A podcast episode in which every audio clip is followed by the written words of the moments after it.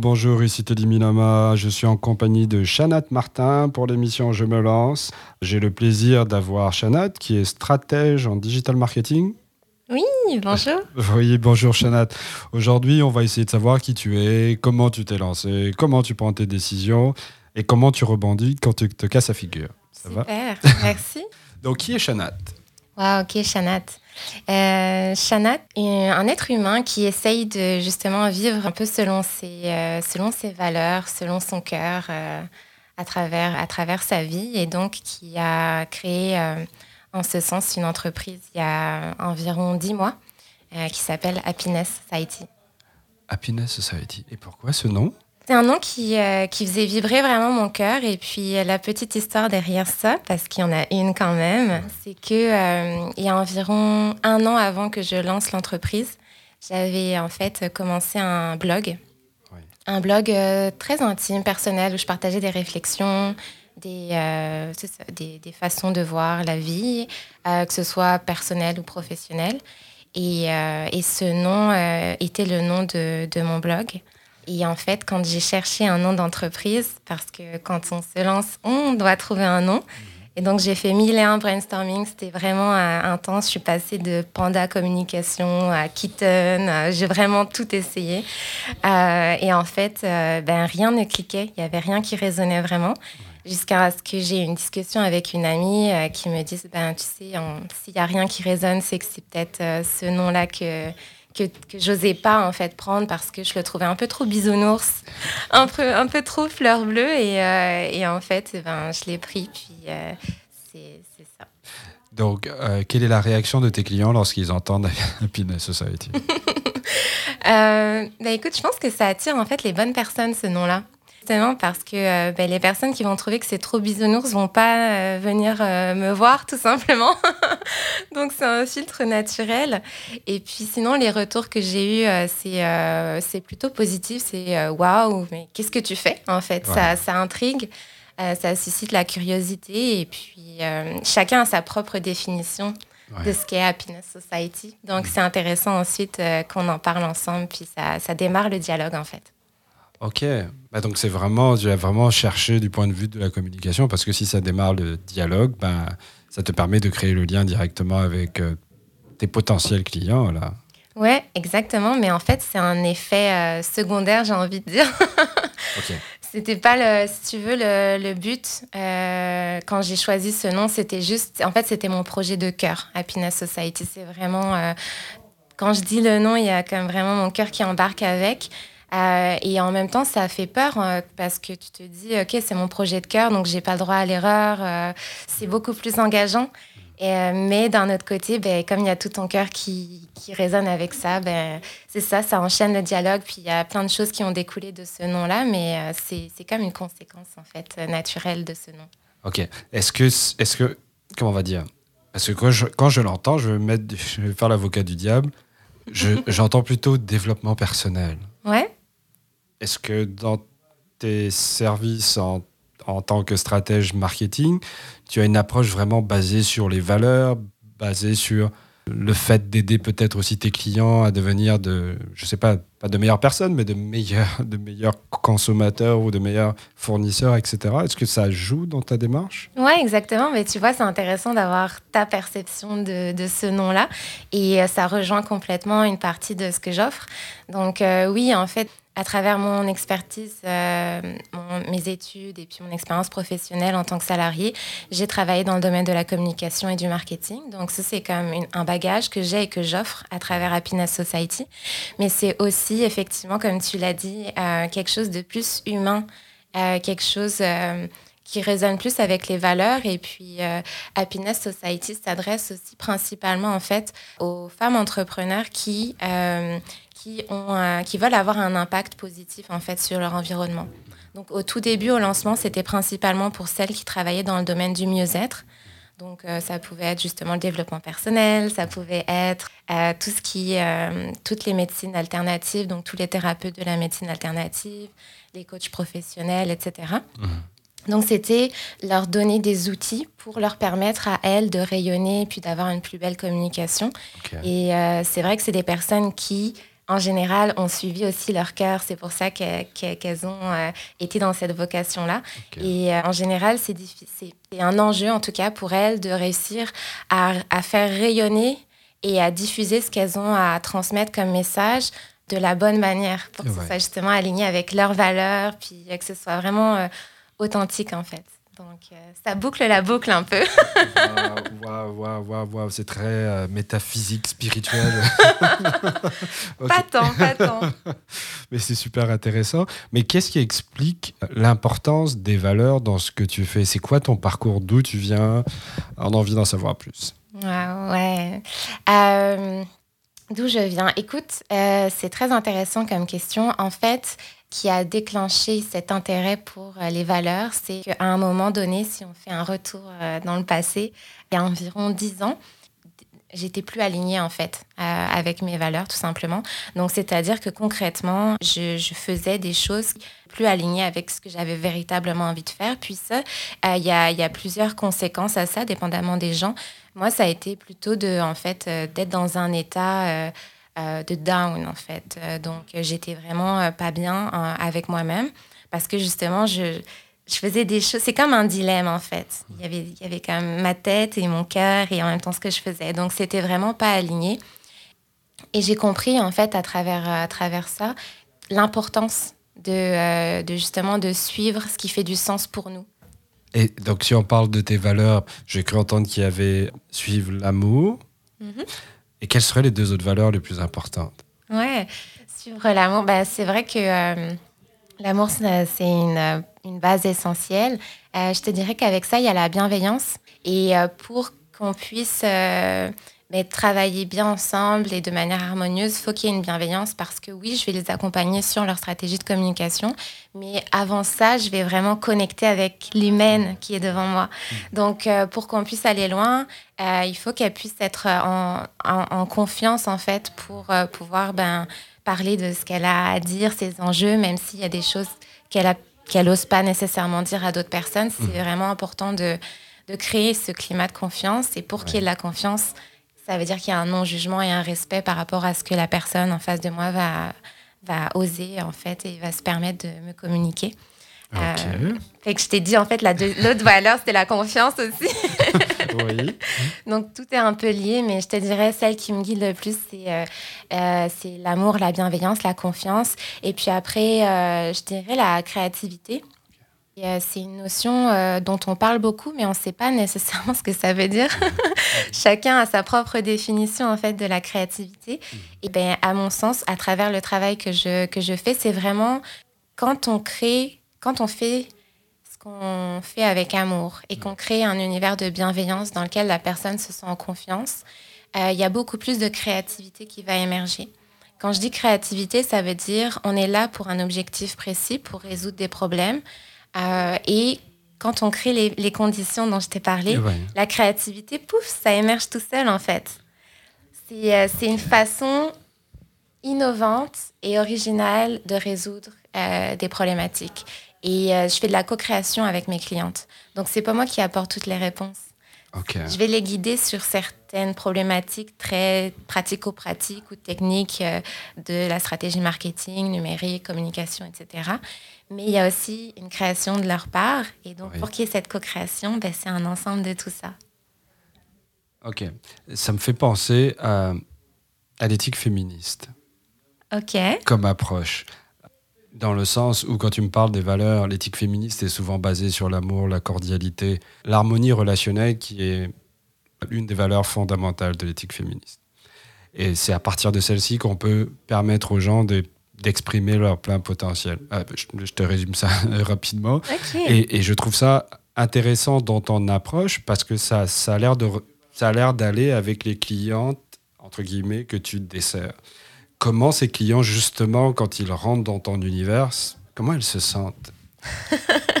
Faudrait leur demander en fait, mais euh, ce que je peux te dire, c'est que euh, en général, euh, elles recherchent comme je te disais, une, une, une solution à un enjeu euh, de communication. Euh, la plupart du temps, c'est ça. Puis, euh, elles sont vraiment là pour aller plus loin et répondre à cet enjeu-là. Ceci dit, ce qui ressort après l'accompagnement, c'est Il y a une fois une cliente qui m'a dit en fait que je lui avais permis de créer l'espace pour que les réponses émergent en fait. Et ce que ça a donné concrètement, c'est un repositionnement euh, c'est-à-dire qu'elle était euh, acupunctrice, elle mhm. est toujours, mhm. mais en parallèle, elle a développé euh, son, son, programme et son offre en fait en coaching de vie en médecine chinoise. Mhm. Et ça, ça s'est fait parce que elle, de son côté, a énormément apporté. C'est pour ça que je dis que c'est de la co-création. C'est pas moi qui vais lui donner toutes les réponses. Elle a fait un cheminement qui était vraiment incroyable.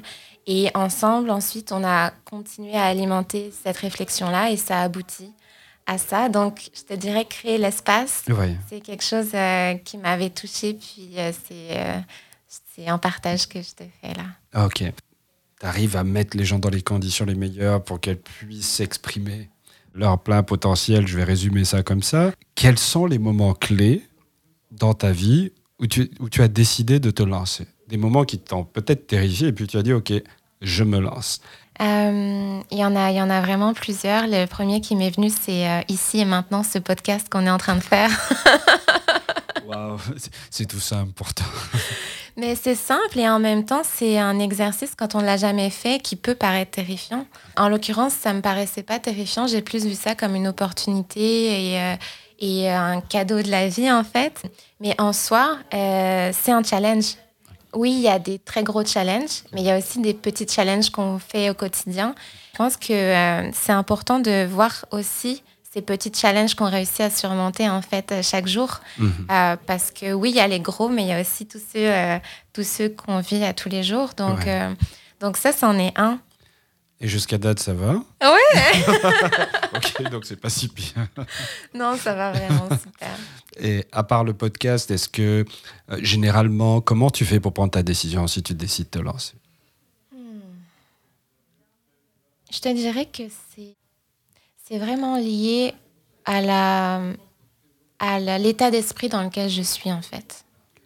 Notamment quand j'ai vu cette opportunité d'aujourd'hui, j'étais euh, vraiment dans un état d'esprit positif. Donc, j'étais beaucoup plus enclin à l'action. Et l'action, concrètement, c'était, ben, OK, go. Donc, je pense que ça, ça rentre vraiment en ligne de compte. Euh, et aussi, un des, je te dirais, euh, de manière générale, si je prends pas le podcast, mais un peu plus avant, c'est d'apporter, en fait, d'avoir de la douceur avec soi. C'est-à-dire que quand il y a un, défi ou un enjeu qui nous paraît vraiment euh, grand, voire insurmontable sur le moment, juste de se dire, OK, c'est correct comme ça, ça me paraît gros et c'est correct comme ça. Dans le sens où parfois on se met une pression extrême de se dire, OK, il faut absolument que je dépasse ce truc, que j'y aille, que je le lance maintenant, que je fasse ça tout de suite. Et ça, on se met beaucoup de poids sur les épaules en fait. Et ça, ça a tendance à nous paralyser, en tout cas moi, c'est ce que c'était l'effet que ça avait sur moi. Donc un surplus de pression qui faisait que j'étais dans l'inaction en fait, parce que euh, paralysée dans mes pensées, etc.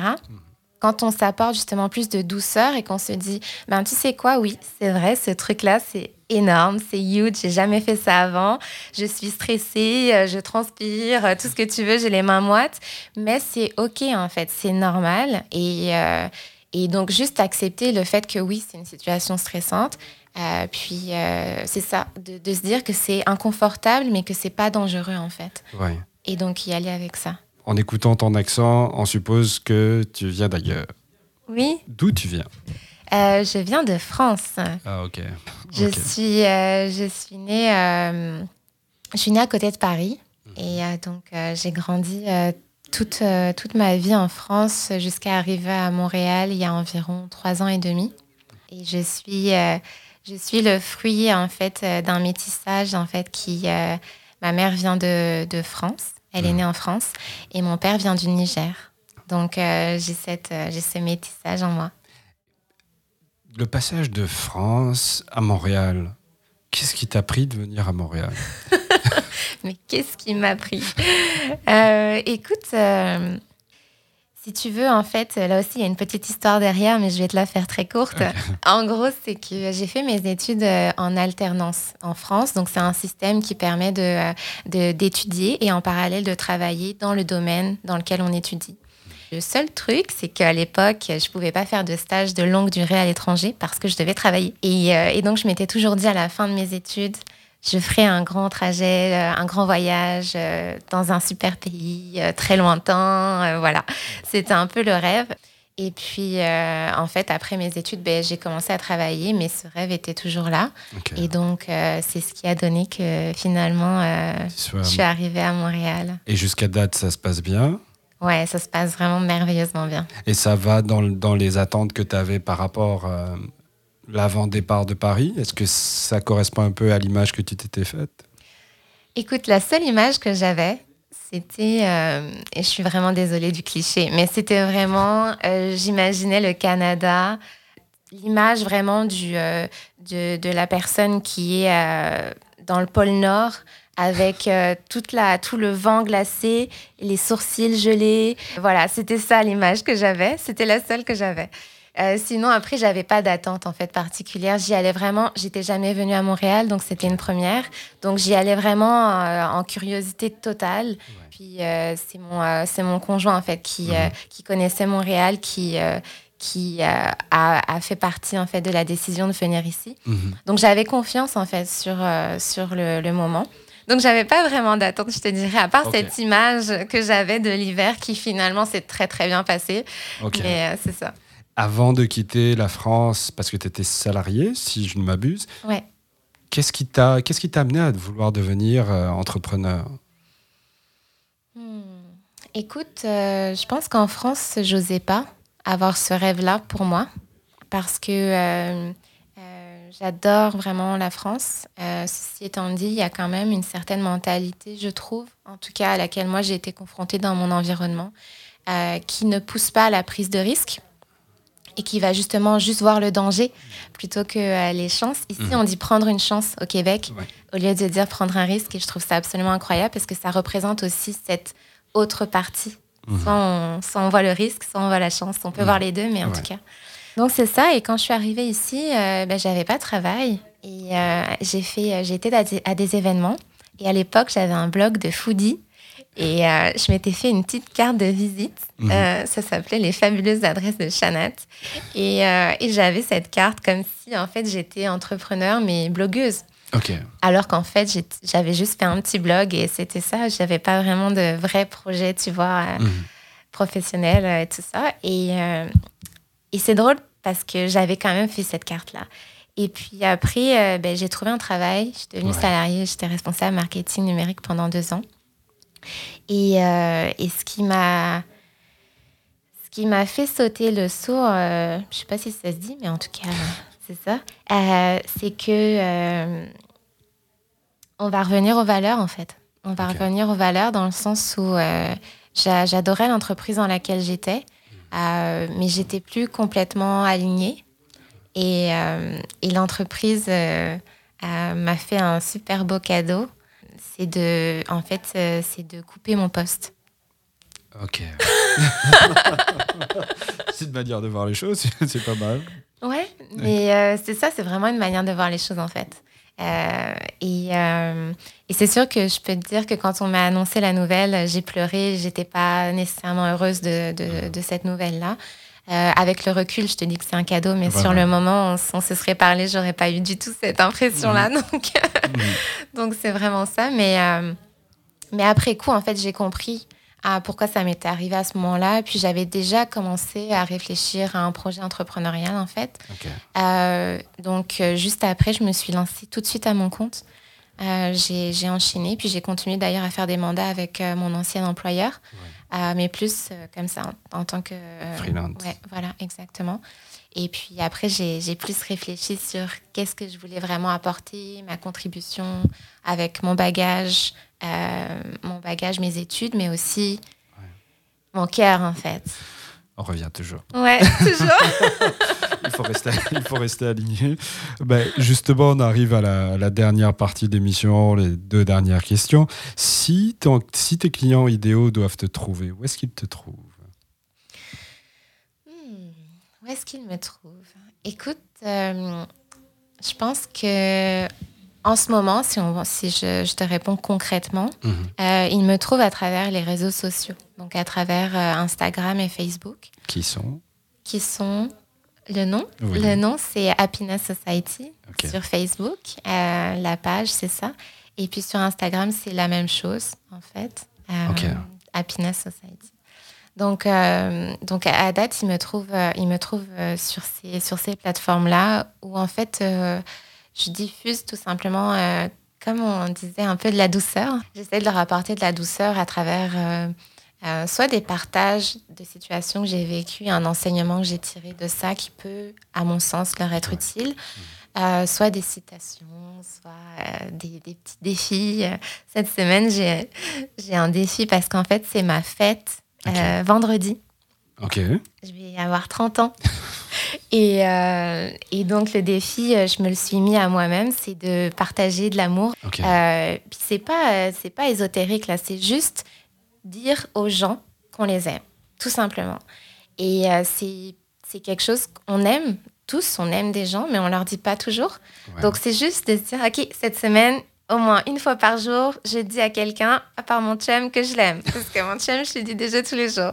Mais donc, c'est euh, juste ça. Donc, euh, voilà, c'est ce genre de petits, de petits partages. Ben, au, moins, tu gardes la pratique des valeurs qui te sont les plus importantes. Donc, tu restes toujours aligné. C'est ça le plus important, là. Ouais, après, toujours aligné, tu sais, je pense qu'il ne euh, faut pas se mettre de pression non plus sur le fait d'être aligné. aligné, c'est pas, c'est pas figé. Aligner, c'est plus être à l'écoute de soi et à chaque jour essayer de vivre en cohérence avec ce qui fait le plus de sens pour nous. Ok. Mais c'est très spirituel tout ça, c'est très profond.